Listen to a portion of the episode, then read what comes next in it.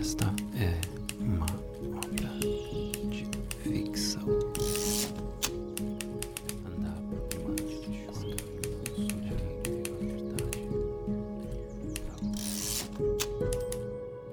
Adeus, Tante, por André Cury. The world of wild macaques is far less crowded, and intelligence is applied to survival.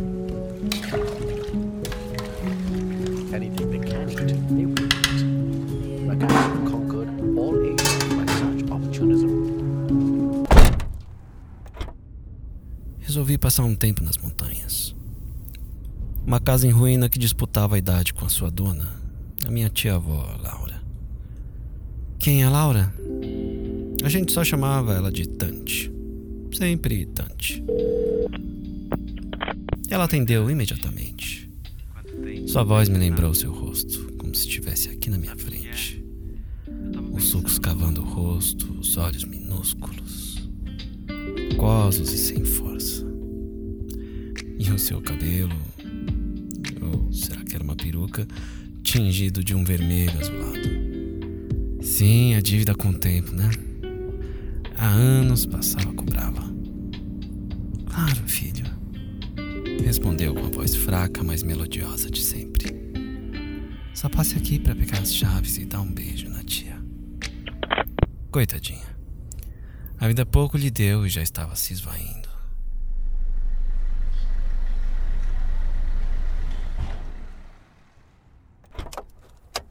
Ao chegar naquela casa variada pelos ponteiros, rodeada de amoreiras podres, senti o cheiro de infância. Tinha quase dois anos que não pisava aqui. Ouvi a chave virar e logo sua forma enorme atravessou a porta. Que espírito. Mesmo depois da doença, ainda se recusava a andar de muletas. Nunca reclamou do joelho que, como era claro pela sua expressão ao se levantar da antiga poltrona, matava a velha. Meu irmão e eu fomos os únicos a lhe dar um beijo quando a enterraram no hospital. Sem esperança, sem nada. Mostra para ele, estante. Pensávamos enquanto a víamos. Enorme solteirona. Na sua camisola azul hospitalar. E ela, sem força nenhuma, esboçava um sorriso com aqueles lábios gordos. Câncer no estômago e sorrindo. Que mulher. Laura lá, Tante. Tante. A mulher sem maridos, sem filhos, sem sonhos, sem ambições ou qualquer outra coisa do tipo. Fazia da sua alegria preparar tortas de abóbora para mim, pro Paulo, meu irmão. O creme era segredo de Estado, não contava nem pra mamãe. Mas, apesar do gosto inesquecível daquela iguaria, o paladar não era o motivo central das nossas visitas.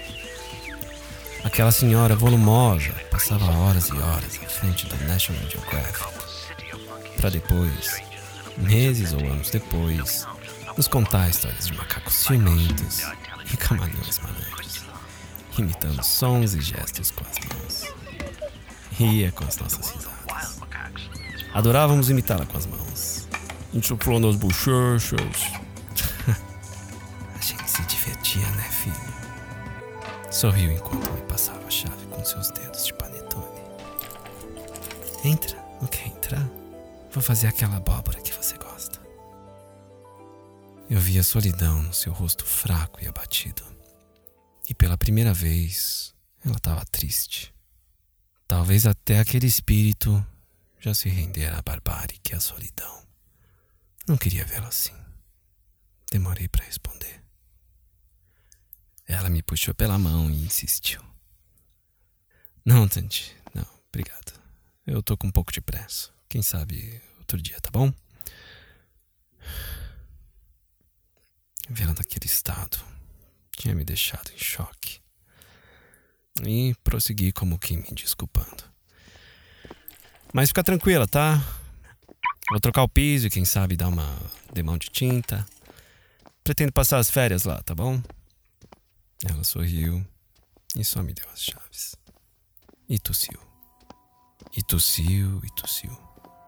E algo me dizia que a gente não ia se ver de novo.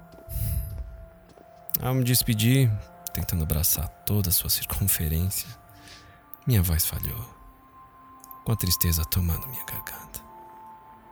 Tchau, Tante. Se cuida, tá? Tante.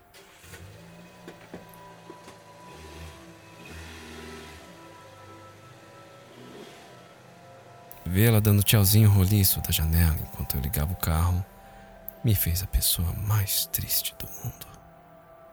Não tive forças para fazer diferente. Adeus, Laura.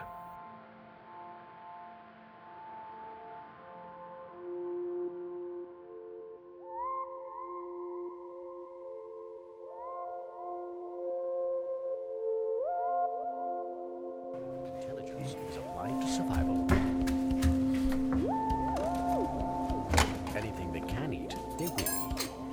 Macaques have conquered by such opportunism.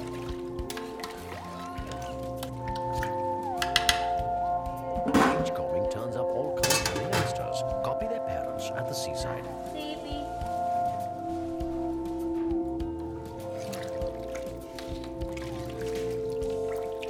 Socially, macaques live in groups of mixed sex and with a defined home range and a strict hierarchy among both males and females.